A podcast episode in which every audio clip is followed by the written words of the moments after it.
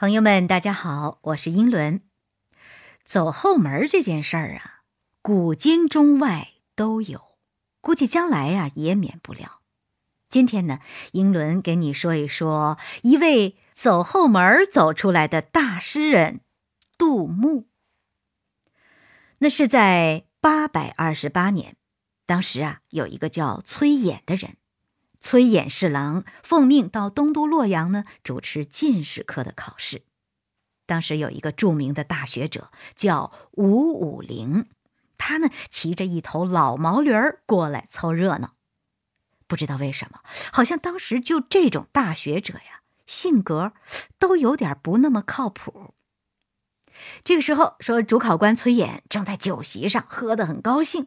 听说，哎呦，吴老前辈啊，吴老夫子，这位有名的清流人士也过来了，那非常的吃惊，于是连忙离席前来迎接。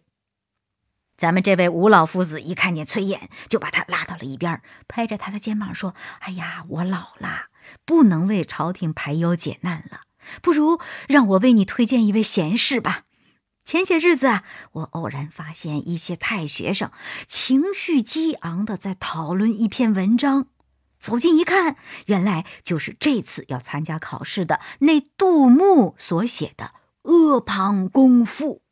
这篇文章写的极好，这个人啊太有才了，不如让我为你诵读一下。说到这里呀，咱们这位老夫子可就字正腔圆，摇头晃脑的。把《阿房宫赋》给读了出来。崔琰也是一个很有品位的知识分子，听完了之后，哎，很赞赏。于是这吴老夫子可就趁热打铁了，他要求崔琰在接下来的考试当中把杜牧评为状元。崔琰一听呢，就开始面露难色了。哎呀，状元已经被别人给预定了。这位吴老穷追不舍。大声说：“啊！如果真的要是当不了状元，那我就退一步，让杜牧以第五名进士及第，怎么样？”这崔琰还在踌躇犹豫呢，这吴老就倚老卖老的说：“说如果还不行的话，那你把这篇赋还给我啊，看有没有比这篇写的更好的赋。”崔琰迫不得已，也只好满口答应，目送吴老离开。这不就回到酒席宴上了吗？喝酒的同僚问说：“吴老博士来干嘛？”崔琰回答说：“吴老啊，推荐了一个人做第五名进士。”这酒客连忙问：“谁呀？”崔侍郎就回答：“杜牧。”哎，结果旁边马上就有人说：“这人我听过啊，才气肯定是大大的有，只是啊，有点不拘小节。”但是这位崔侍郎也非常为难，说：“哎呀，我已经答应他了，即使啊这个杜牧是一个屠夫或者是卖酒的小贩儿，我也不会改变了。”后来呢，杜牧果然高中了进士，但是后门里走出来的杜牧，此时虽然是兴高采烈，但是他的一生却并不如意，只做过各种中小官吏。但是在文学史上，他却取得了惊人的成就。诗、散文我们已经读过好多了，而且他与另外一位晚唐诗人李商隐被后世人合称为“小李杜”。杜牧呢，他的字特别好记，就叫杜牧之。嘿嘿，我小的时候啊，学文学常识就特别喜欢这样的人，名和字差不多，特别好记。比如说李白。李白字太白，听一遍就都记住了。而且这个字和李白本人的性格非常的相像，也是那么潇洒不羁。杜牧的名字呢，也是我喜欢的，姓杜名牧，字牧之，一共就这么仨字儿。小时候觉得啊，反正都跟放牛有关。而且咱们学杜牧第一首诗，一般都是清明。说清明时节雨纷纷，路上行人欲断魂。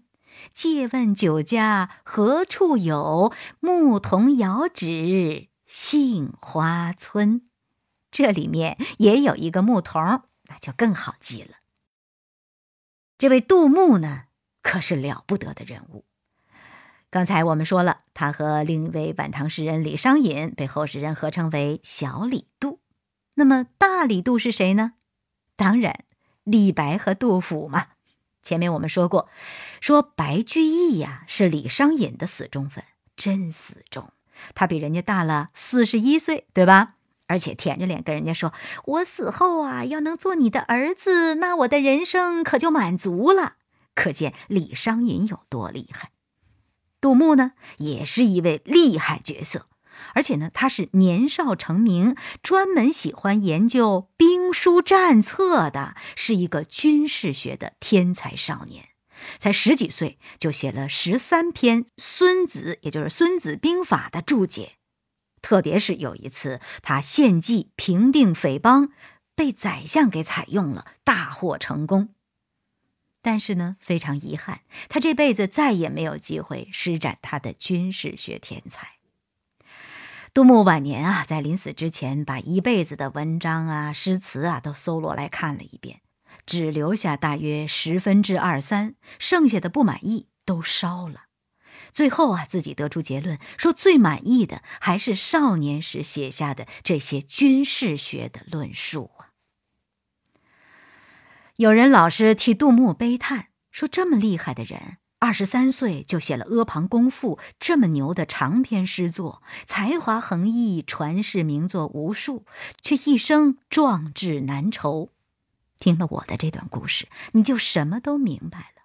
你听，就当时科举考试都乱成什么样子，考试还没开考呢，状元已经被人预定出去了。而且呢，主考官可以肆无忌惮的和别人讨论这已经预定的事儿，可见这根本不是什么秘密。这样的考试制度能选拔出什么样的人才来呢？